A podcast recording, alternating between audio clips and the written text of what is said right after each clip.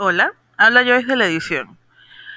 Recuerden ir a darle amor a mi Instagram, Conversanding, también a Twitter, Conversanding, a la página de Facebook, Conversanding Podcast. Eh, estoy resubiendo todos los episodios acá en las redes que hacen falta, en Anchor, en todo lo que, lo que Anchor distribuye, en etcétera, en Company. Y bueno, espero disfruten de mis viejos episodios y los episodios que estaré subiendo eventualmente. Gracias por escucharme. Bye.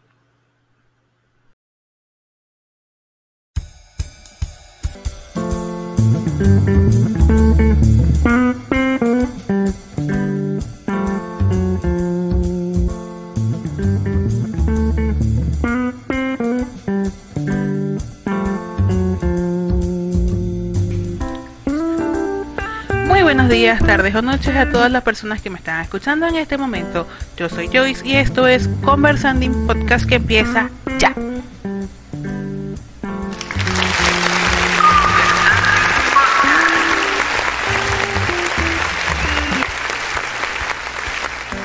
Y lo hicimos, llegamos a otro episodio de Conversanding Podcast que en realidad me carga como media trastornada, media, media perturbada. Ah, porque el tema de hoy es para irnos directamente al foso. Después del infierno, bueno, ahí, más abajo, allá, dándole, abajo. Porque hoy voy a hablar de mi país, Venezuela no me queda de otra porque ya quería salir de esto en algún momento me va a tocar hacerlo este y bueno han pasado tantas cosas que yo digo no hablar de esto sería mmm, como autocensurarme porque hay cosas de las que no quiero hablar. Pero es que Venezuela tiene, tiene tanto que contar.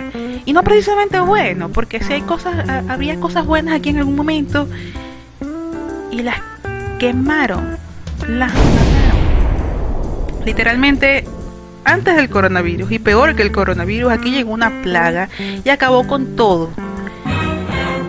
Eh, estuve entre las cosas que estuve haciendo para poder hacer este este episodio fue por supuesto buscar noticias actuales. Un preview de esto fue el Informanding de la vez anterior, que por cierto puse la fecha de hoy, 28, y era del 18, hace 10 días que lo hice. Y bueno, fuera de eso, este, de las noticias, también me quise actualizar o, bueno, recapitular ciertas cosas en la economía, me fui hasta el foso bien profundo, porque yo soy intensa cuando hablamos del tema de mi país. Porque sí, yo soy patriota, pero yo no soy patriota del tipo de Venezuela es el mejor país del mundo. No, no soy así. Yo soy más del tipo de patriotismo que duele, del intenso, el Venezuela pudo haber sido el mejor país. Tal vez no del mundo, pero sí de la América. Esto fue una potencia, tuvo el potencial para ser una potencia mundial. Y la cagaron, pero tan feo. Se les ocurrió a la gente de aquel entonces, del 98, creer en un mentiroso, en el más grande populista que ha pasado por este país y la mejor, la peor plaga que ha pisado Venezuela, que es el difunto, ni siquiera digo no, que. Ese carajo es Voldemort para mí. Y, y bueno, somos lo que somos hoy, menos que nada, económicamente hablando. Como pueblo, sí, por supuesto, hay gente que guarda sus cosas de, son buenas personas, que es buena persona va a ser buena aquí y en la China, en todos lados. Y quien es mala persona va a ser mala persona aquí y en la China, en todos lados. El factor económico, por supuesto, mide o afecta qué tan bueno o qué tan malo tú puedes ser. Porque a pesar de que tú seas muy bueno, tienes que sobrevivir. Y a pesar de ser muy malo, en cualquier momento va a haber algo que te va a mover y te, te va a afectar. Te va a afectar. Te va a hacer caer. Entonces, toda esta vaina me ha afectado de cualquier manera. O sea, tuve aproximadamente 45 minutos con un llantén porque de pana que volver hacia allá, hacia atrás, hacia cosas que yo no viví, pero ver la historia y entenderlo, porque para eso está la historia. La historia está para nosotros no cometer las mismas cagadas del pasado una y otra y otra vez. O sea, aquí la gente agarró el, el término de tropezarse dos veces con la misma piedra. Ya esta gente tiene la piedra en su casa. Definitivamente. O sea, como país tenemos la piedra en la casa. Le montamos un altar a la piedra. Y cada vez que salimos por la puerta la piedra nos cae en la cabeza. Porque, coño, con la cuestión de los controles cambiarios, que es uno de los más graves errores que han hecho en este país, que nos tiene todos jodidos, está, este, todo esto está registrado en Wikipedia, lo revisé, y pasamos de, por supuesto, tener paridad, y ya por los años 1800 con el dólar, mm, eh, siendo el Bolívar, cosa que por cierto, René Tolina, me acuerdo haber visto un video por ahí de René Tolina de los años 1600, tan, tan, tan. René Tolina decía que eh, no fue buena idea haberle puesto el, Bolívar a la moneda, porque las monedas pasa el tiempo y se pueden devaluar vas a devaluar la imagen de Bolívar. Un poco que sea muy amante, a pesar de la historia y toda la vaina, y vas a que encima por esto, pero yo nunca he sido amante de santificar a cualquier dirigente. O sea, no soy amante de eso. En algún momento, por querer salir de, de esta plaga, como mucha gente creí en lo que se llamaba oposición. Después entendí que la gente, que aquí este, este gobierno tuvo tanta plata que pudo comprarse toda una, oposición completa para sí. O sea, hasta ya llegamos. Ay, no me estoy yendo muy. Ya me estoy poniendo intenso otra vez. Ya va, relaja el papo, yo Cálmate. relaja el papo es la, la, frase que usamos para decir relájate, cálmate. Calma la pelvis. Vamos a, vamos a, bajarle dos a la intensidad. Ok. No sabía exactamente por dónde empezar, pero ya que me fui por la parte económica y, y la desgracia en la que cayó una moneda y los errores que repetimos, les voy a dejar la página de Wikipedia. No voy a, no me voy a instalar en la página de Wikipedia de la relación Bolívar-dólar desde el principio, desde el año 1800 hasta hoy. Porque, marico, me a poner intensa. Esta vaina me va a durar a mí 40 minutos, una hora, nada más hablando de eso. Nada más de esa vaina. Eso es algo que tiene que ver todo el mundo. Eso es algo que tienen que enseñarle a la gente en las escuelas. Actualmente tienen que enseñarles eso. Coño, a mí mi papá, cuando yo estaba en primaria, mi papá, yo que le preguntaba a mi papá de vainas económicas me las explicaba. Y si yo le decía una locura a mi papá, mi papá me corregía. No, no, no, eso no es así, esto es así. Mi papá fue una persona muy curiosa y de todo sabía. Y todo un poquito. Yo saqué eso. yo siempre me he interesado por de todo. Así soy. Y, y bueno, no nada más me quedé ya de grande. De pequeña sí uno le responde y, no le puede, no puede preguntar, mira, ¿qué, qué ese pájaro verde que está allá? que El que parece un loro, sí. No, esa es una guacamaya. Y tú creces y piensas que es una guacamaya y después te das cuenta que usaron sarcasmo contigo y que en realidad sí era un loro. o era un perico. Pero no te quisieron dar la respuesta que era o simplemente, me, es un niño, va a creer cualquier cosa. Entonces, este, cuando tú creces, investigas y te das cuenta de la realidad de muchas cosas, o, de, mira, sí, tenían razón en lo que me dijeron, coño, no estaban tan equivocados en lo que me dijeron, pero estas cosas cambiaron, en aquel momento eran así, así uno se lleva la vida. Investiga. He preguntado varias veces en, Facebook que quieren que hable y he morido ignorada. He morido. Sí, he morido. He morido, Joyce, en serio. He muerto ignorada. Esta vaina se queda porque ya he grabado esto como cuatro veces en este ratico. ya llevo ocho minutos y medio. Bueno, lo he grabado como cuatro veces ahorita.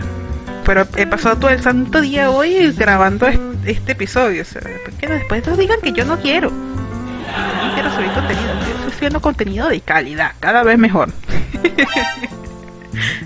So, eh, ya perdí otra vez el hilo de pana. Deberían hacer, debería haber llamado a este canal Divagancias 2 porque me lo digo divagando todo el tiempo.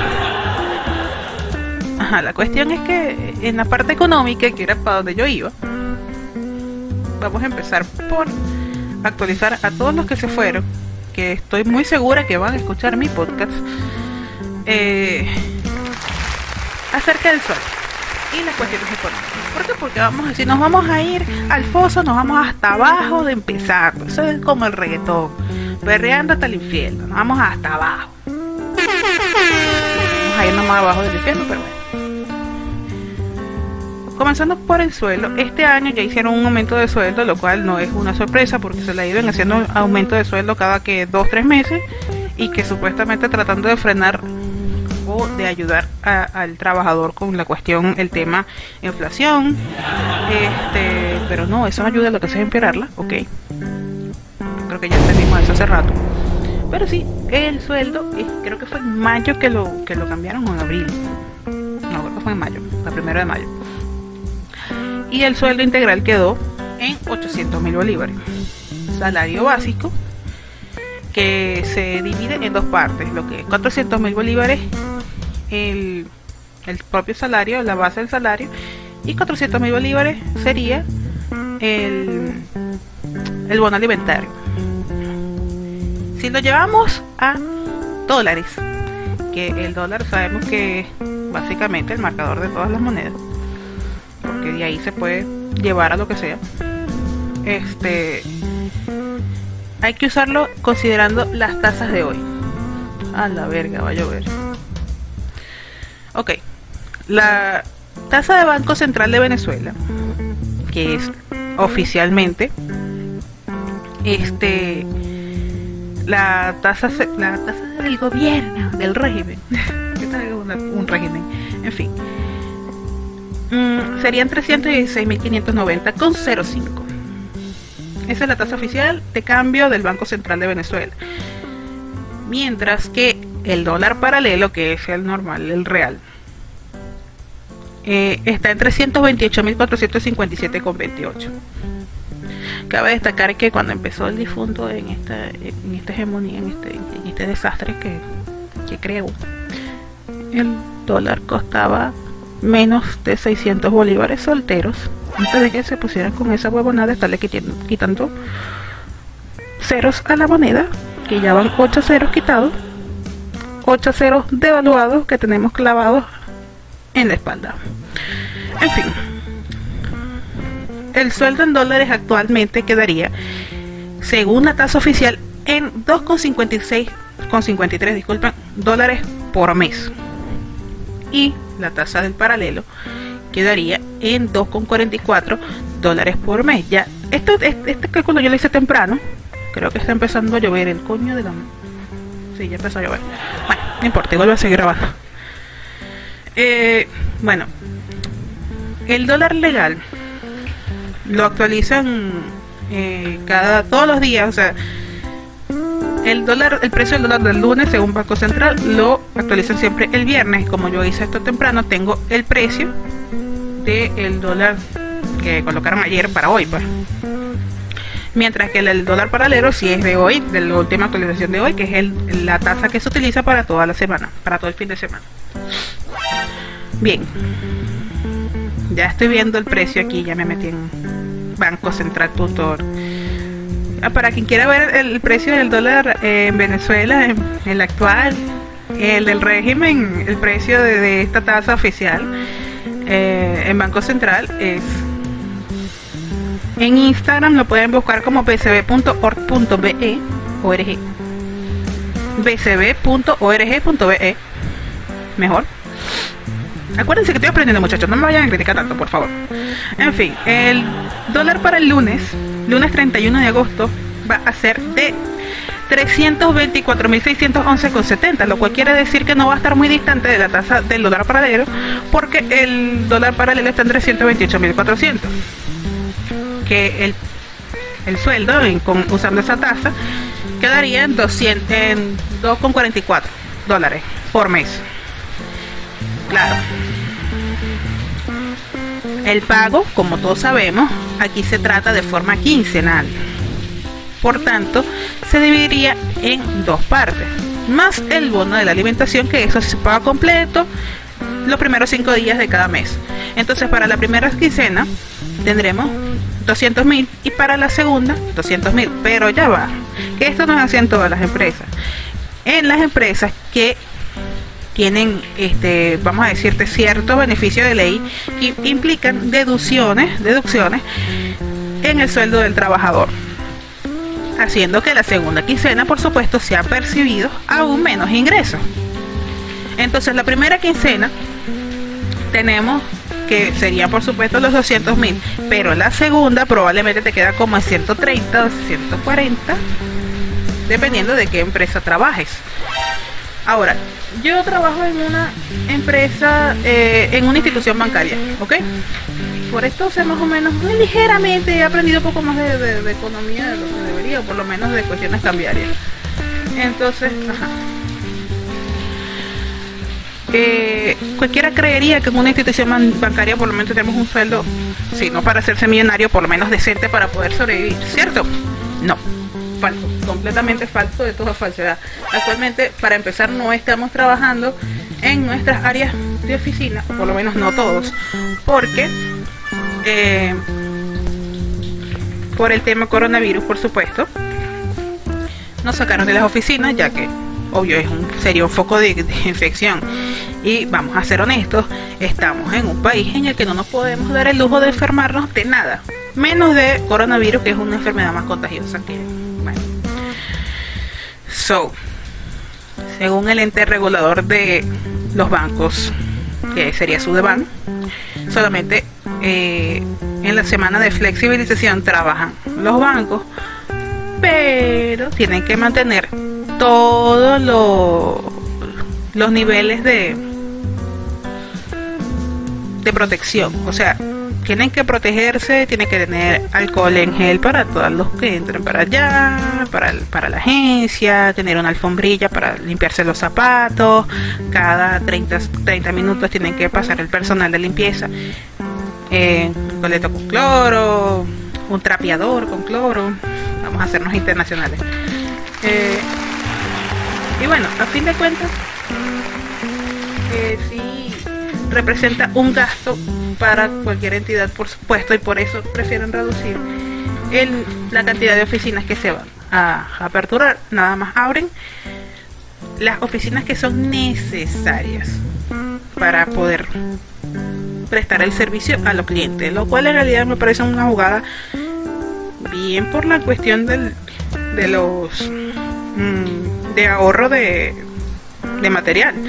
Pero en temas de coronavirus es una estrategia bastante estúpida porque la gente tiene un déficit de efectivo en la calle. Esto no es nuevo, esto tiene años así ya, literalmente años así. Y ahorita con el tema coronavirus tienen más déficit de efectivo y también se han acumulado ciertos problemas que solo se pueden atender por oficina. Por lo que los bancos se han visto en la necesidad de actualizarse un poco más, más rápido eh, para poder prestar el servicio que le corresponde a su clientela. para que a mí me carga obstinado de esta lluvia. Ok. ¿Ya? Sí. Lo vamos a escuchar ahorita, no va a ser muy halagador, pero es lo que me toca porque, bueno, está lloviendo. Fino. Volviendo. Entonces, para temas de contagio es bastante estúpido porque entonces la gente igual se aglomera en la oficina que abran. Abren una sola oficina por región, esa oficina se aglomera de gente y son colas y hay gente sin mascarilla y hay gente pegada una encima de otra, aún con la mascarilla. Y hay gente hablando en todos lados y la gente no es consciente. Entonces, que la gente no es consciente, pues, bueno, hay que arrearlos cual ganado. Eh, volviendo a la cuestión del, de, los sueldos, entidad bancaria en la cual trabajo, quise hablar de la parte económica porque hoy es día de quincena para mí, que trabajo en una entidad bancaria. Mi quincena es la segunda quincena del mes. Eh, y no llega, no pasa de los 140 mil bolívares. Y se preguntarán, ¿qué compras actualmente yo con 140 mil bolívares? Un severendo. No compro nada no compro nada porque un kilo de harina pan, que el producto básico para la mesa de cualquier venezolano, porque con esos desayunos y cenas, básicamente, eh, no lo puedo comprar porque está más de 300 mil bolívares. Entonces, con la quincenita no puedo. ¿Puedes comprar queso? No puedo comprar queso. ¿Puedes comprar yuca? Sí, pero esa yuca me va a durar qué? Nada. O sea, un kilo de ají está mucho más de lo que, lo que yo gano. Cualquier cosa está mucho más lo que yo gano quincenalmente. O sea, básicamente a mí no me casa para un coño. Aún así, las empresas se han visto en la obligación para que no se les vaya todo el personal, porque sinceramente sale mejor que yo, yo estar en mi casa vendiendo hielo en barra que están trabajando ocho horas a las órdenes de cualquier fulano. Me sale mucho mejor trabajar de cualquier cosa porque voy a ganar más, voy a tener comida en mi casa, aunque dependa del día. Técnicamente en mi trabajo, mis trabajos actuales de trabajo, eh, yo dependo del día porque además de mi trabajo en la entidad bancaria, yo tenía dos trabajos más que se vieron mermados ambos por la cuestión de, de el COVID.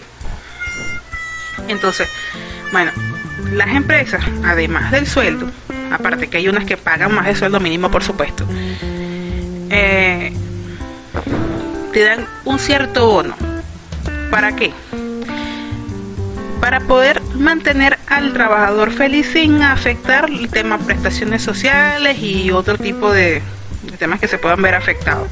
Entonces aplican eh, bonos complementarios, los cuales ayudan un poquito más a que podamos mantenernos, pero aún así con eso no alcanza. O sea, no creen que yo voy a estar ganando más de 20 dólares al mes porque no lo hago. Estando trabajando en una, una entidad bancaria. Yo quisiera volver a trabajar otra vez y volver a la normalidad, normalidad, comenzar el trabajo para por lo menos tener una comida decente y poder hacer las cosas que tengo pendiente por hacer, pero no se puede porque ya estamos aquí en un país criciado en el infierno Ay, la verdad, me siento que se va a ir la luz.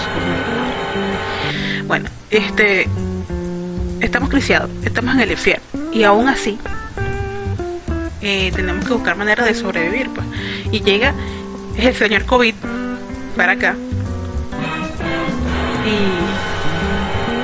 cuando estamos con uno de los peores sistemas de salud de toda la América, por supuesto, no hay cómo detenerlo, porque es que, no hay cómo tratar una simple gripe.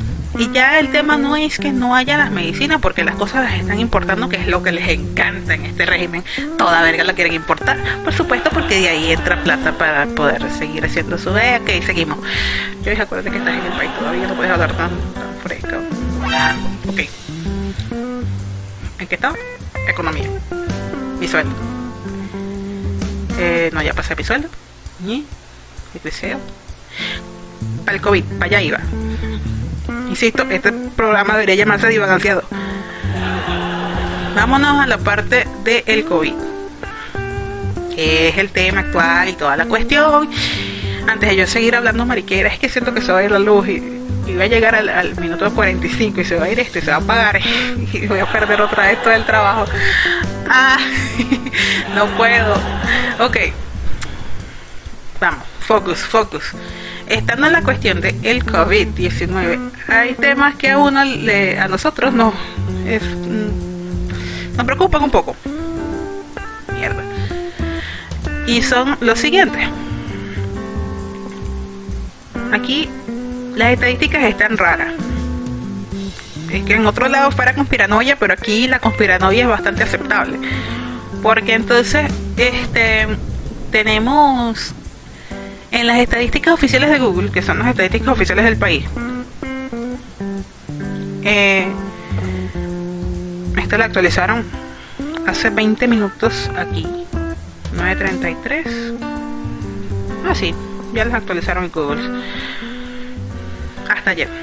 Hasta ayer teníamos 42.898 casos registrados, 34.147 casos de personas recuperadas y 358 muertes.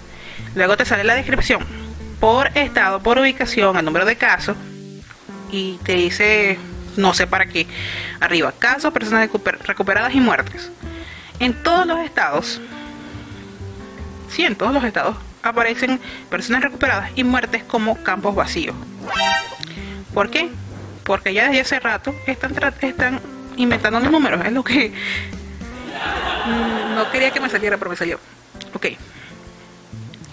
aquí hay mucha gente que sabe cómo está el sistema de salud y tienen un módulo a una cuadra de su casa, un módulo eh, de atención médica, bajan a su módulo para buscar aunque sea una pastilla de acetaminofén, verse con un médico, decirle, mira, tengo esto, tengo aquello, y no te vas a conseguir, pero nada, con te vas a conseguir una enfermedad. No hay nada acá, no hay ni siquiera una inyectadora, no hay nada, ¿ok? Eso es lo primero. Y si la gente ya sabe que en el módulo no hay nada, ponte que por último recurso vayan, pero no van a conseguir entonces, por supuesto, hay casos que no se van a reportar. Aún así, en los módulos me consta por casos cercanos que no le pidieron los datos a esa familia y todos tuvieron COVID, todos tuvieron los síntomas. Por eso no consiguieron dónde hacerse la prueba. Entonces ellos no están metidos dentro de las estadísticas. Asimismo hay muertes. Entonces no sabemos cuáles son las muertes, cuáles son los contagios y dónde de verdad están los focos en este país. Simplemente los están asumiendo. Entonces, por eso es que los números se ven raros. Y todos los días eh, están los monigotes del régimen en cadena nacional o con eh, los medios de comunicación secuestrados diciendo eh, todas estas estadísticas para dar una falsa sensación de que tienen el control sobre esta pandemia como sobre todo lo demás en este país, cuando la verdad es que no es así. Entonces, este, la pandemia es una de las pocas cosas de las que, las que quería tomar hoy en consideración. Todavía hay periódicos que pueden informar en sus medios digitales donde no tienen tanto control, si hay control, pero no tanto, comparación con los medios tradicionales.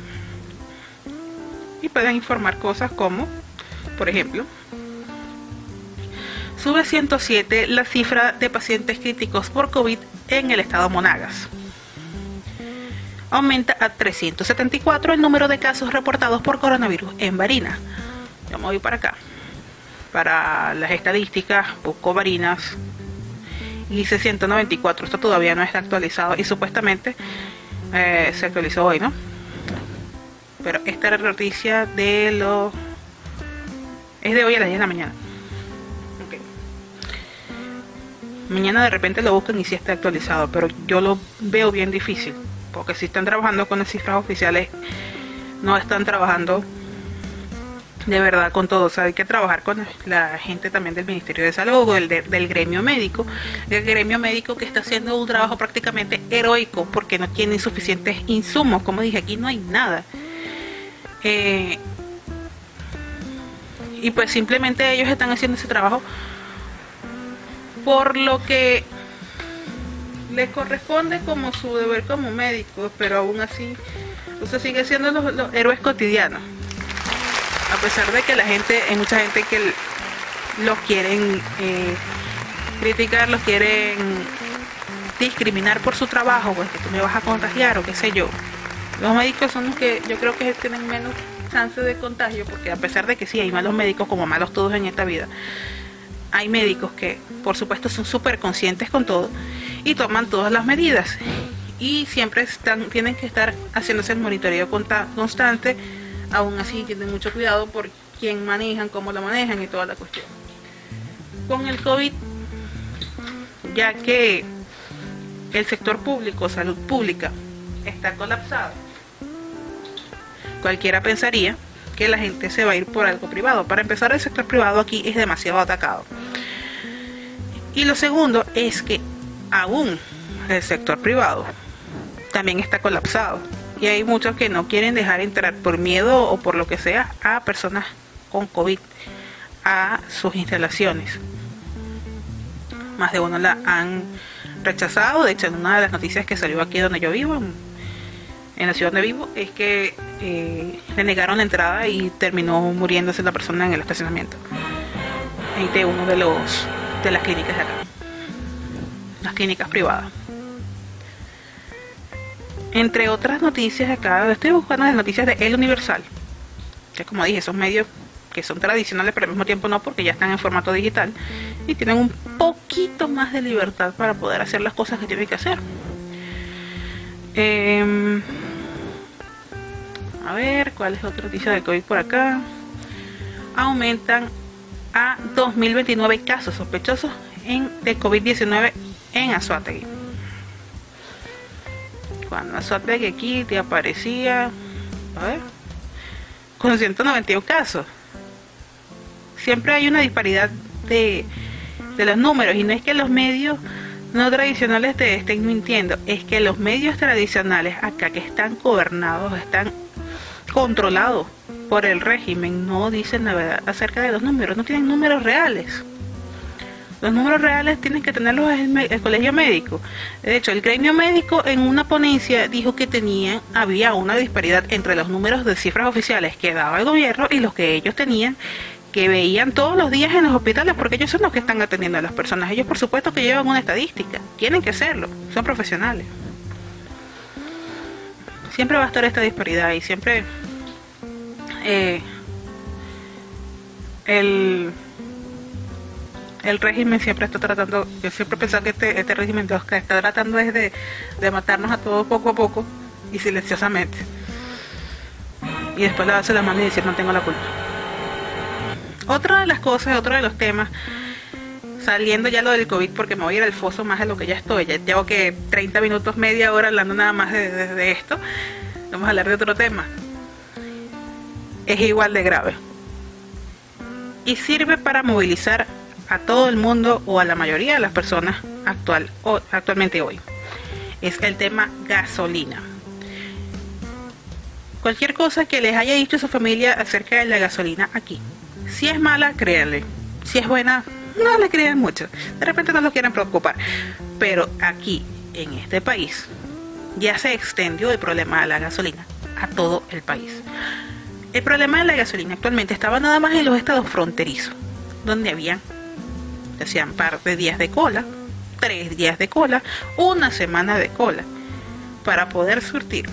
Luego aplicaron pico y placa para poder surtir, porque lo que pasaba con la gasolina era que sí estaban surtiendo como era, pero la gente la estaba traficando y por eso es que no había en los estados fronterizos. Ok, aplican pico y placa. Por supuesto, hubo mucha gente que empató una cola con la otra porque no tenía, no tenían gasolina. El problema es que no están surtiendo suficiente, no están produciendo en este país suficiente gasolina, no están produciendo gasolina, la están importando. Y este problema se expandió ya a todo el país. La última vez que yo salí, porque yo estoy encerrada por la cuestión tema COVID, no me quiero enfermar, no tengo dónde caerme muerta, no puedo darme el lujo de enfermarme y enfermar a mi mamá, que es una señora mayor. Eh, me escucha y me mata, por cierto, pero la verdad, los números como La última vez que yo salí, salí a la torre principal donde yo trabajo, eh, para poder cobrar mi, mi quincena. Salí, en una cola, por mera suerte, y recorrimos casi que toda la ciudad porque mi trabajo queda de Jopa. Eh, y pasamos por todo el trayecto, el que conoce Ciudad Guayana, conoce el trayecto que es desde Sierra Parima hasta eh, la Torre Loreto, Puerto, el casco viejo de Puerto Ordaz, de toda esa zona Básicamente recorrimos todo eso. Eh, no vi ni un solo autobús en toda la vía, ni uno, ni por equivocación. En todo el paseo Caroni no había nada, en toda la avenida no había las paradas abarrotadas de gente, pero no había transporte por tema gasolina. Y las colas de gasolina se unían unas con otras. Digo que aquí hay espacio, un trecho bien largo entre, entre estación de servicio y estación de servicio, entre gasolinera y gasolinera, hay un espacio largo, y se empataban colas con otras. Tenían que eh, tomar otra ruta, dar la vuelta por aquí por allá para no poderse encontrar y confundirse y volverse un ano. Eh, pero es real que era, estaban todas las colas empatadas, desde Sierra Parima hasta mi trabajo, hasta, bueno, básicamente hasta la redoma de Chilemex, que ya eso es decir bastante, estaban todas las colas empatadas. Así de feo está el problema con la gasolina acá. y ya se han visto noticias de que se activó tal cosa, se activó tal cosa. Pero de ser cierto, bueno, vamos a esperar un rato a ver si ahora funciona, si ahora... Ajá. Porque la refinería Amuay, que era una de las donde se procesaba lo... donde se refinaba para la gasolina, pues una de las tantas refinerías de aquí, de las tantas, tres.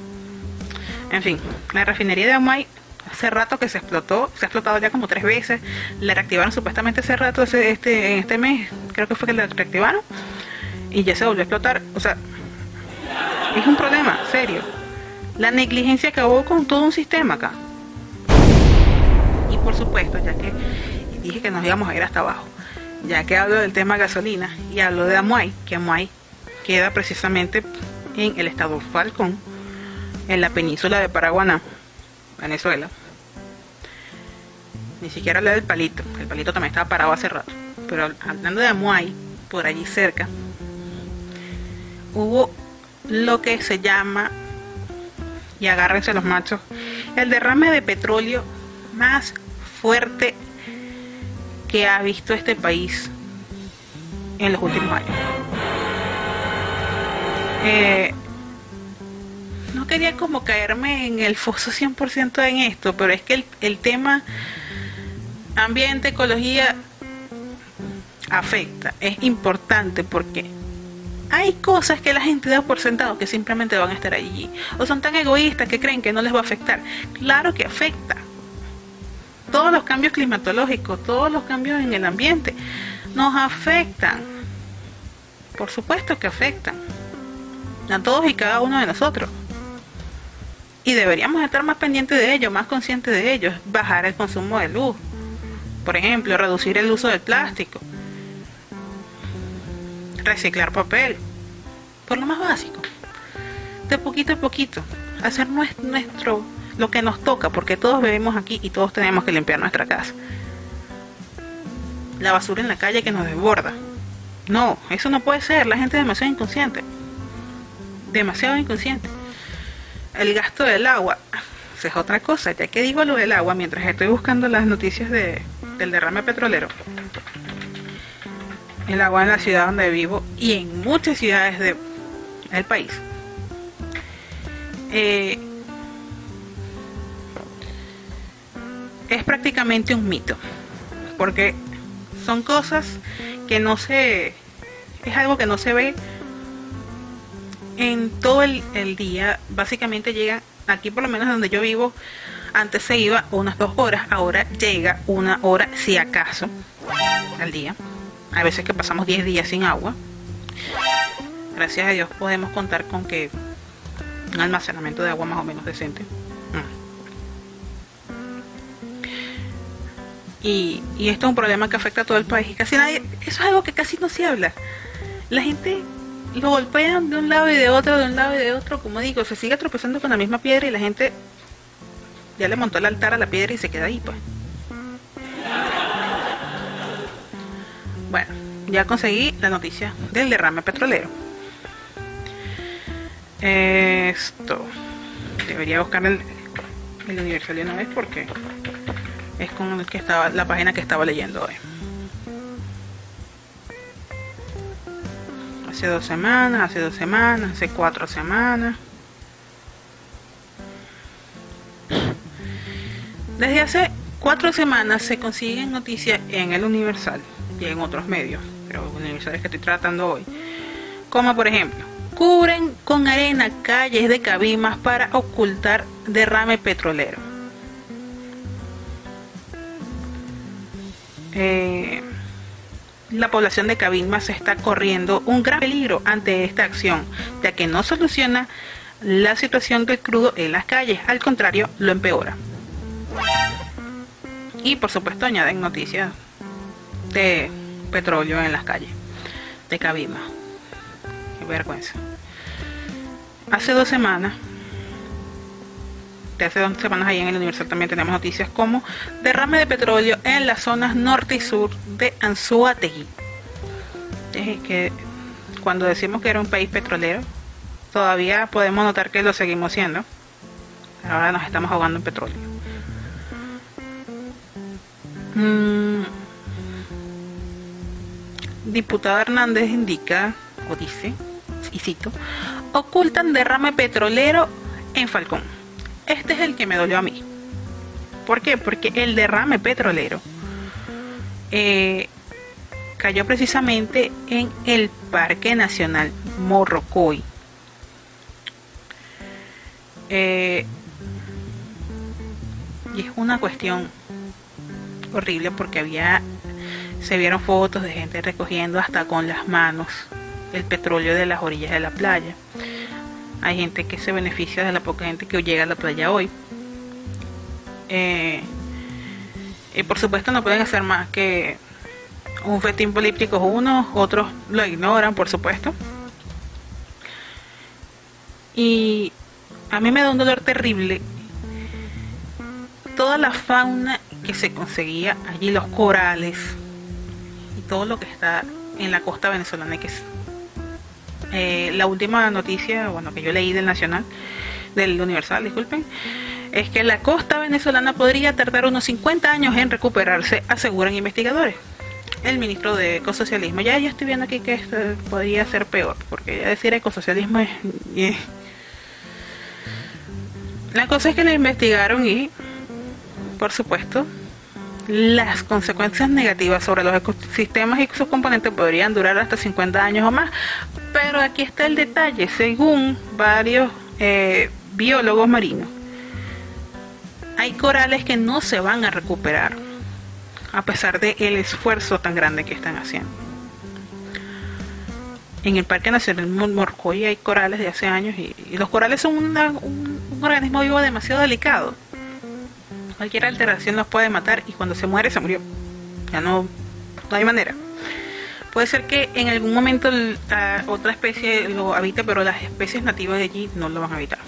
Y por supuesto se mueren junto con el, con el coral. Hay fotos que por supuesto las voy a añadir en el video de toda esta cuestión del derrame petrolero. No es la primera vez, pero este es el más grande ha habido y justamente está en esta temporada, en esta época. Y por supuesto eh, se hicieron muy, muy, muy de la vista gorda hasta que ya la mancha liosa se veía desde Google Maps prácticamente porque desde una vista super aérea de los satélites se veía la mancha de petróleo, la mancha de, de crudo. Es algo impresionante cómo se destruyó todo gracias a qué? A la negligencia. Cuando uno dice que esta es una plaga que acaba con todo lo más en serio. Muchas consecuencias ambientales eh, van a haber gracias a este derrame. Y necesita enseñarlo, necesitan las, las autoridades o quien pueda y quien tenga los recursos moverse a limpiar todo lo más pronto posible, pero sabemos todos que no lo van a hacer. O lo van a hacer cuando le salga del... Ajá, de allá. La verdad que cada vez eh, uno se puede hundir más en un foso. Hay cosas que, son completamente eh, irrecuperables, daños irrecuperables por culpa de esta gente. Bien, para ver cuánto tiempo tengo grabando. Ah, 43 minutos, todavía tengo tiempo. Quería hacerlo de 50. Bueno, a hacer una hora ya que estoy aquí. Voy a finalizar haciendo un informanding con noticias de Venezuela del día de hoy. ¿Ok? Porque quise tocar estos tres temas nada más. Solamente esto. Salud, COVID, economía, sueldo asqueroso y por supuesto eh, la cuestión de gasolina y el derrame petrolero muy por encima sin meterme porque si me meto demasiado en los temas voy a acabar en este programa va a durar como que tres horas, cuatro horas, porque yo me instalo a hablarme y la intensidad sube y sube y sube. Yo me he mantenido relajada, ya me solté un poco de intensidad con una amiga mía, entonces puedo eh, ordenar un poquito más mis ideas y nada más tocar superficialmente algunos temas. como dije, que hay mucha tela para cortar. Ni siquiera he hablado de un, de un movimiento sociocultural, ni mucho menos. Ah, pero de algo que se hablé es que como aquí esto es una plaga y económicamente nos quebraron a todo el país. ¿Cómo destruir un país en 20 años nada más? Como dije, eh, tienen en, la parte de Wikipedia el orden cronológico. Pueden notar que en un siglo no jodieron tanto al país como lo han hecho en estos últimos 20 años. En fin, esto ocasionó también lo que todos ya conocemos, que es la migración masiva. Empezaron migrando dos, tres, porque ya veían a lo que se acercaba.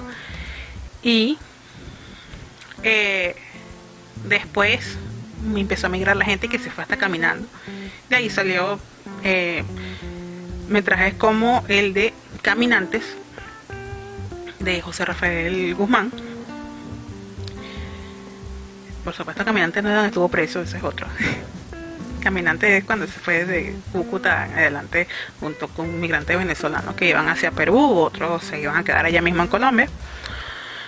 Eh, yo conocí, conozco personas que se fueron caminando. De hecho, salen un par de, de videos. En el video de Me Fui, de. Ay, se me olvidó el nombre de esta chica. Ya va. perdón, pero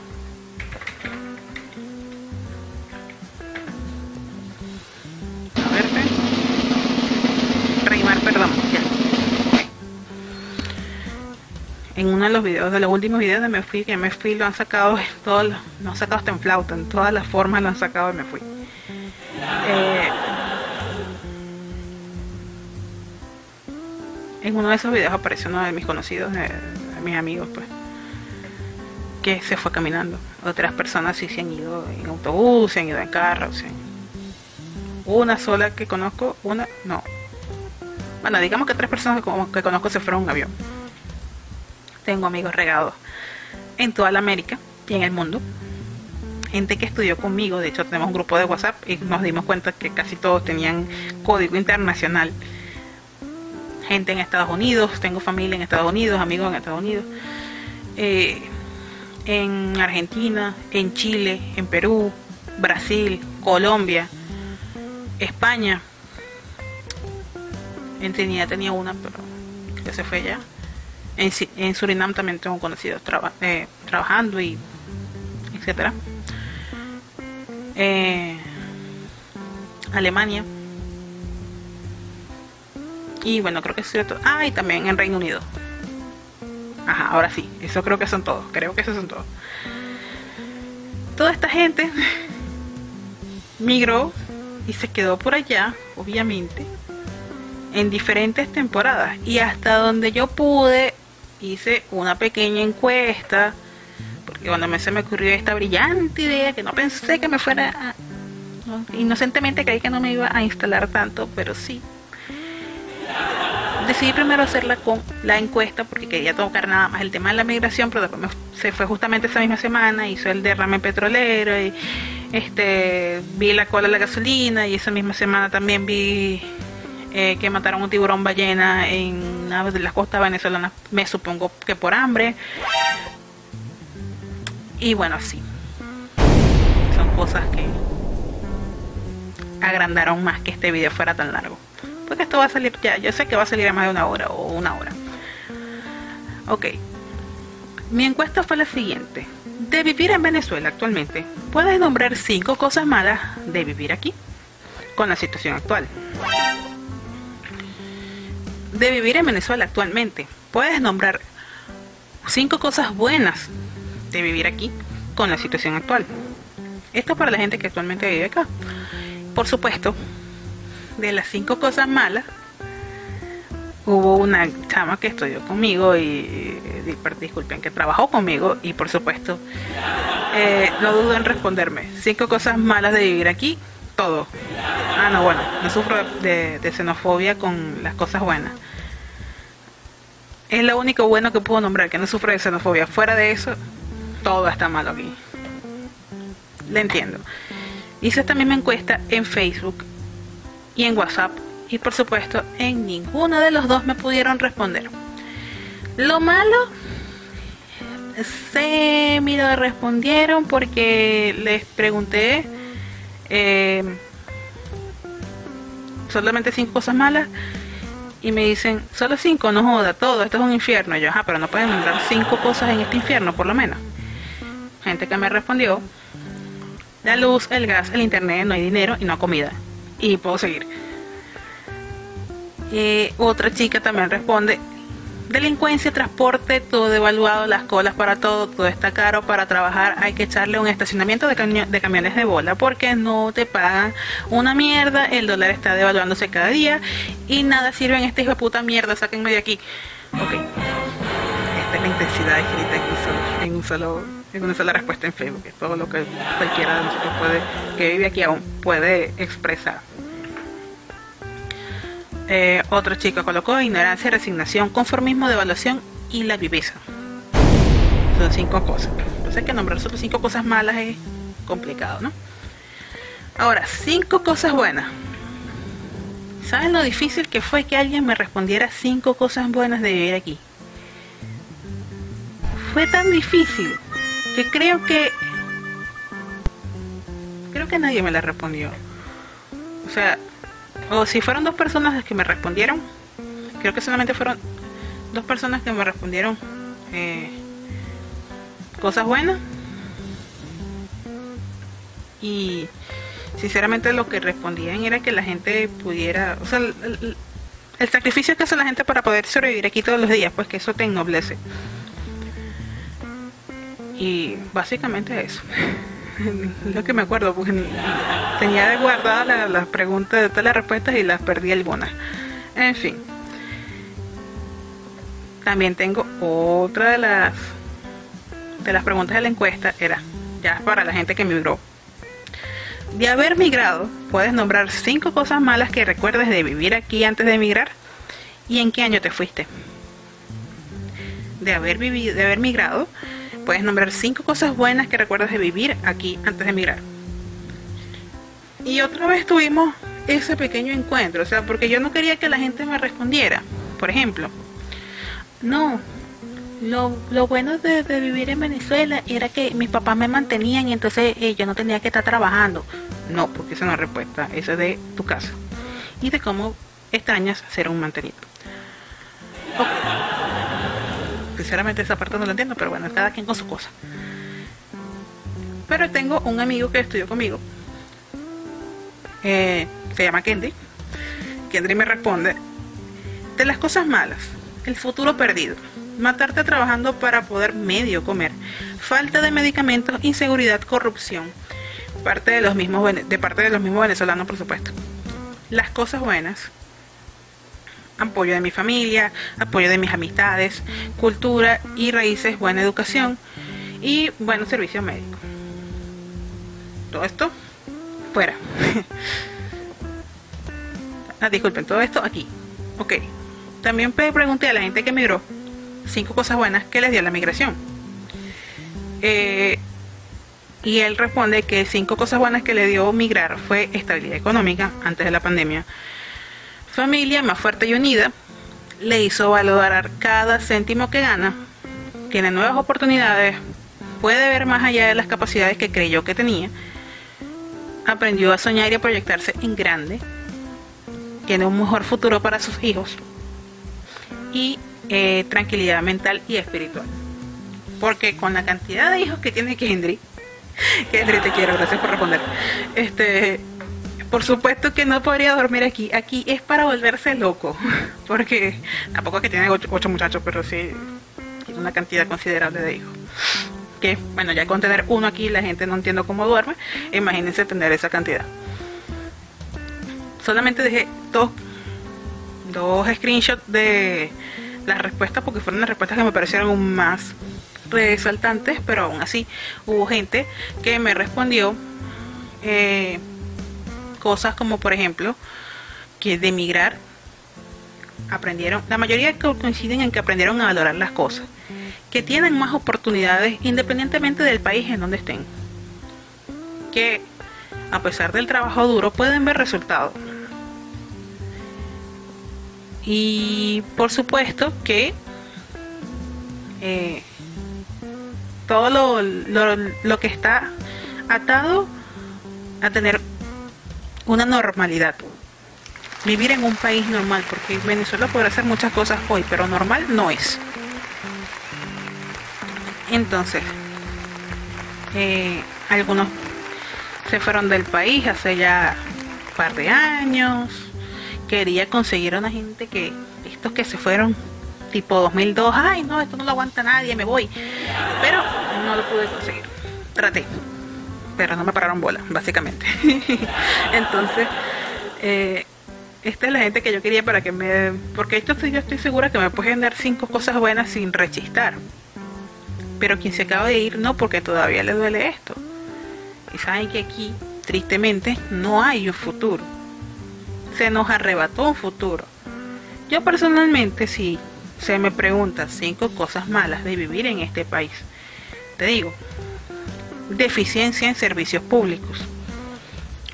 O mejor dicho, deficiencia en servicios básicos.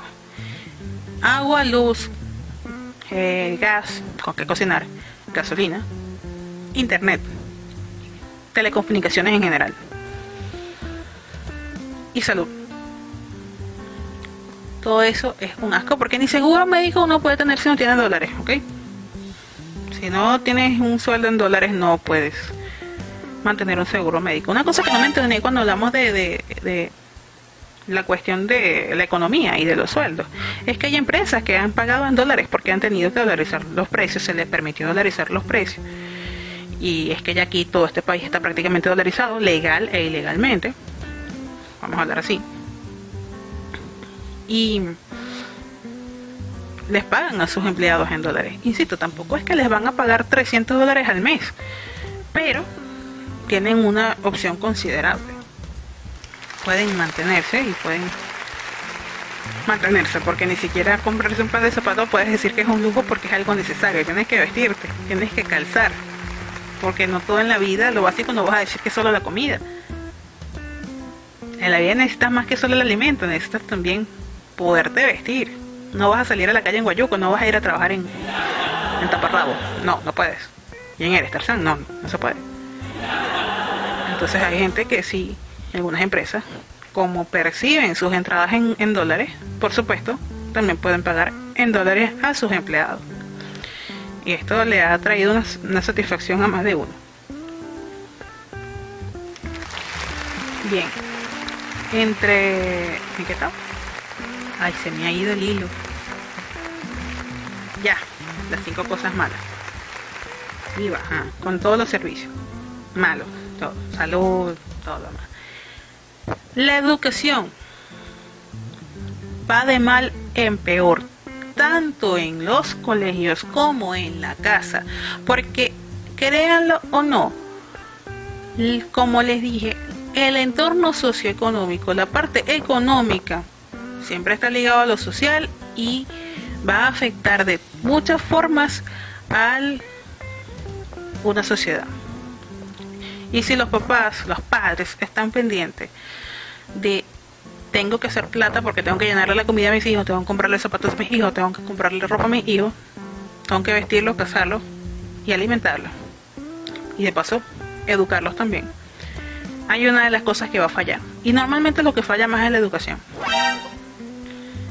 Entonces, hay padres que educan excelentemente bien a sus hijos, hay padres que educan mejor que en los colegios y les enseñan las cosas como deberían.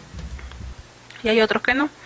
Yo personalmente hace años, ni siquiera voy a decir que hoy, pero hace años estuve en un programa piloto de una amiga. Le mandaron a hacer un, piloto en, un colegio como un pequeño proyecto, porque ella estaba estudiando educación. Y una cosa que ella nunca aprendió, no porque no se le enseñaron, sino porque ella nunca fue buena en esto y nunca le prestó atención. Eh, una de las cosas fue que hice el programa piloto y toda la cuestión. Y yo le ayudé con la parte de matemáticas.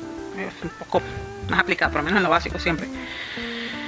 Entonces yo le hice las tareas que iban a hacer los niños, les expliqué ciertas cosas, este, lo más básico que estaban aprendiendo, que era lo, que iba en el programa, fracciones, divisiones, no sé qué, tal, tal Les pregunté a los niños si ellos sabían hacerlos. Unos sabían, otros no.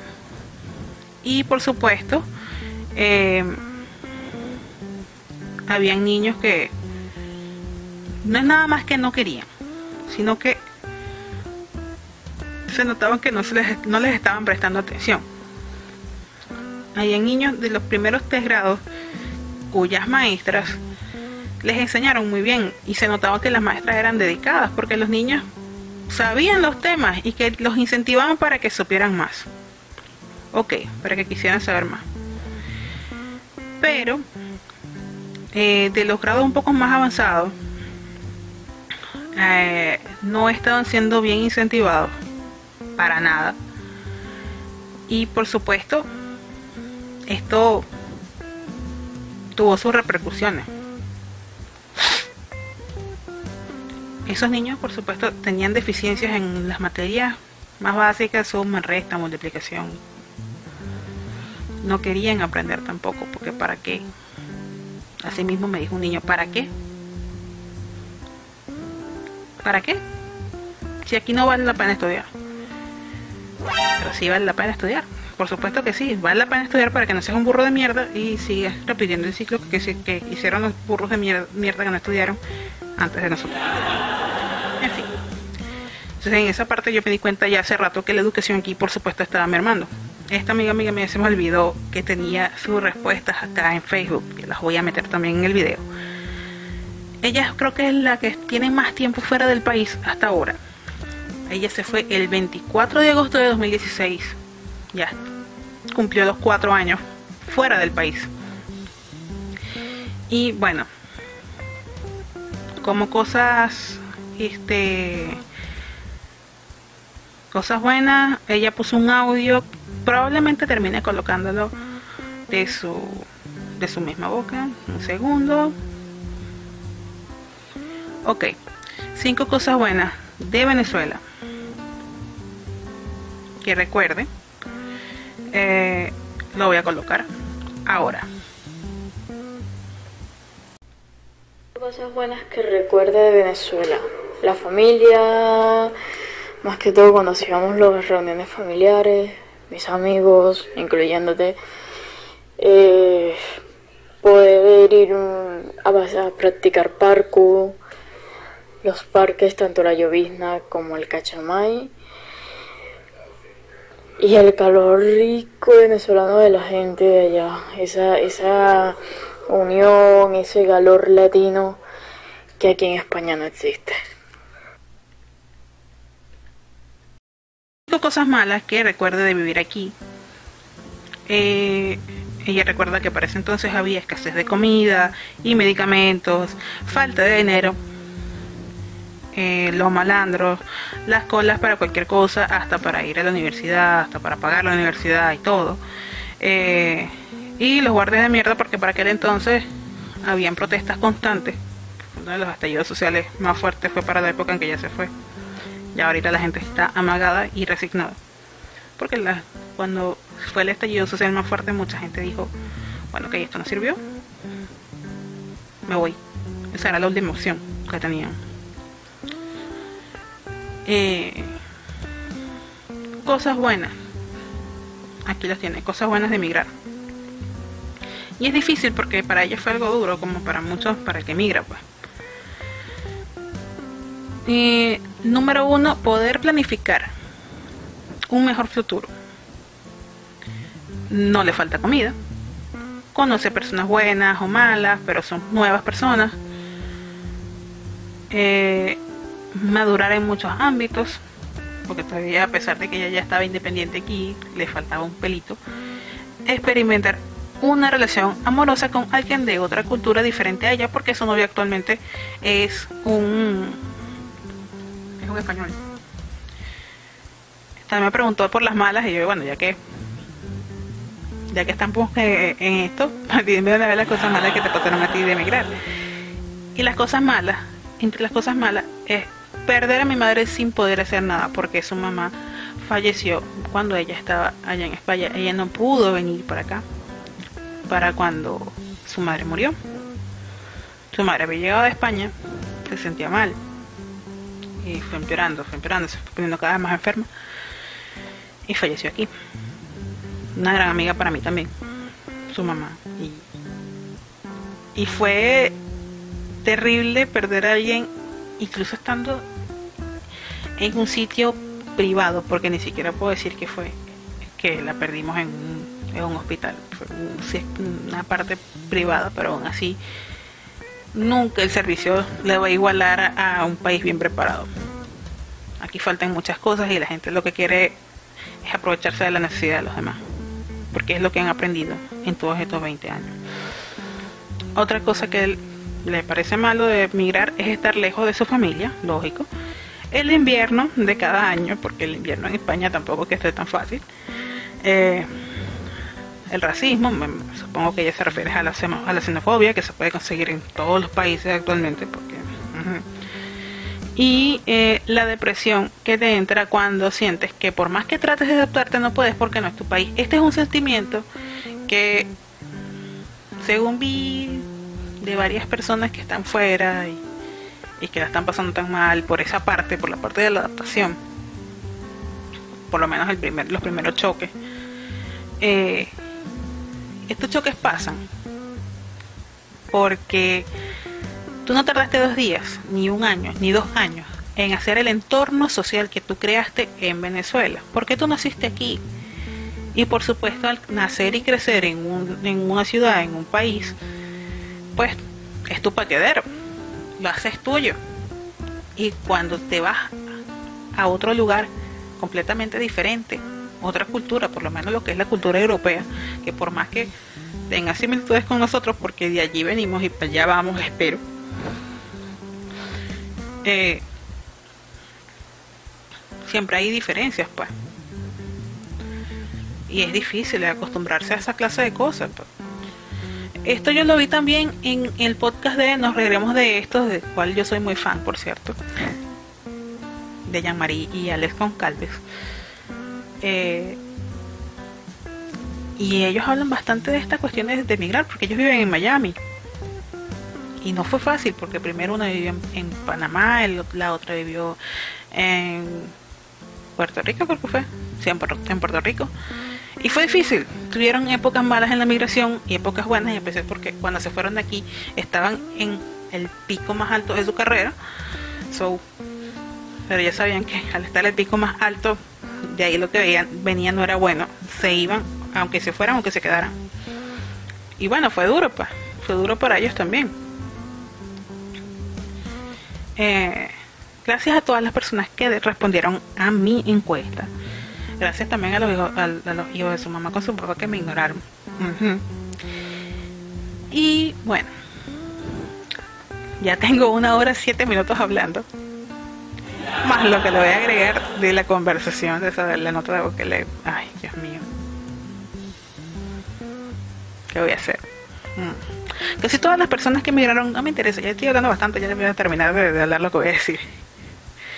Básicamente bastante de las personas que me que han migrado, el choque que tienen más es extraño Venezuela. Pero ¿qué extrañas de Venezuela? ¿Tú extrañas de Venezuela que vivir aquí? ¿Qué extrañas de vivir aquí? La familia, los amigos, que como es tu pateadero, tú sabes por dónde te vas a meter, a qué hora te vas a meter y qué es lo que te puedes conseguir. Esto es algo que no lo vas a conseguir de la noche a la mañana en cualquier otro sitio donde migres. Pues. Entonces, bueno, si es uno de los, de los choques que tuvo fue eso. Pero les voy a dejar claro, quiero dejar este mensaje claro aquí a todos mis amigos que me van a escuchar por fuera. Primero que quiero que me recomienden. Gracias, si me recomiendan. Y si no, mmm, malo. Eh, pero el mensaje que quiero dejar claro es el siguiente. Tú no extrañas Venezuela.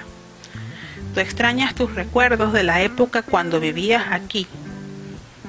De la época de la bonanza o de la época en la que simplemente tenías a toda tu familia reunida en una mesa de la época en la que tú podías decir voy a visitar a mi abuela y le ibas a visitar. O se murió mi familiar y pues voy a visitar sus restos y a rendirle su homenaje, que no puedes hacerlo estando fuera. eh, todos sabemos que la situación actual es algo que nadie va a extrañar. La miseria aquí no la extrañan. Y les puedo tener, dar 100% de seguridad y decirles que aquí la Venezuela del mes de marzo 2020 no es la misma del mes de agosto 2020. Y si tú migraste en enero de 2015, la Venezuela que tú extrañas ya no existe.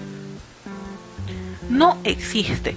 Aquí este país muta cada mes prácticamente y siempre va hacia abajo. No nos hemos levantado como deberíamos. Entonces, si extrañas mucho a tu familia, si extrañas tu gente, el gentilicio, la cuestión, resiste. Resiste todo lo posible, consigue colonias venezolanas donde tú vives. Júntate con tu gente fuera, pero no regrese. Huye para no volver. Porque actualmente ni de vacaciones se puede venir para acá. Son gastos estrambóticos. Es una cosa que cuando antes aquí tú con 100 dólares que te mandaban en remesa hacías desastre, actualmente ni eso. 100 dólares no come, porque está todo devaluado hasta los dólares. Entonces, quédate donde estás, no mires hacia atrás y quédate con los recuerdos bonitos que tienes de cuando te fuiste. Pues los recuerdos es lo único que va a quedar de esto, solamente, y nada más. Y bueno, con este podcast tan interno, tan intenso, terminamos el episodio del día de hoy. Gracias por escucharme. Por favor, sígueme en todas mis redes sociales, en Facebook y en Twitter. También suscríbete en mi canal de YouTube. Y ya estamos en Google Podcast, así que suscríbete también en Google Podcast y en iBooks. Nuevamente gracias por escucharme. Yo soy Joyce y esto fue todo por Conversando en Podcast. Bye bye.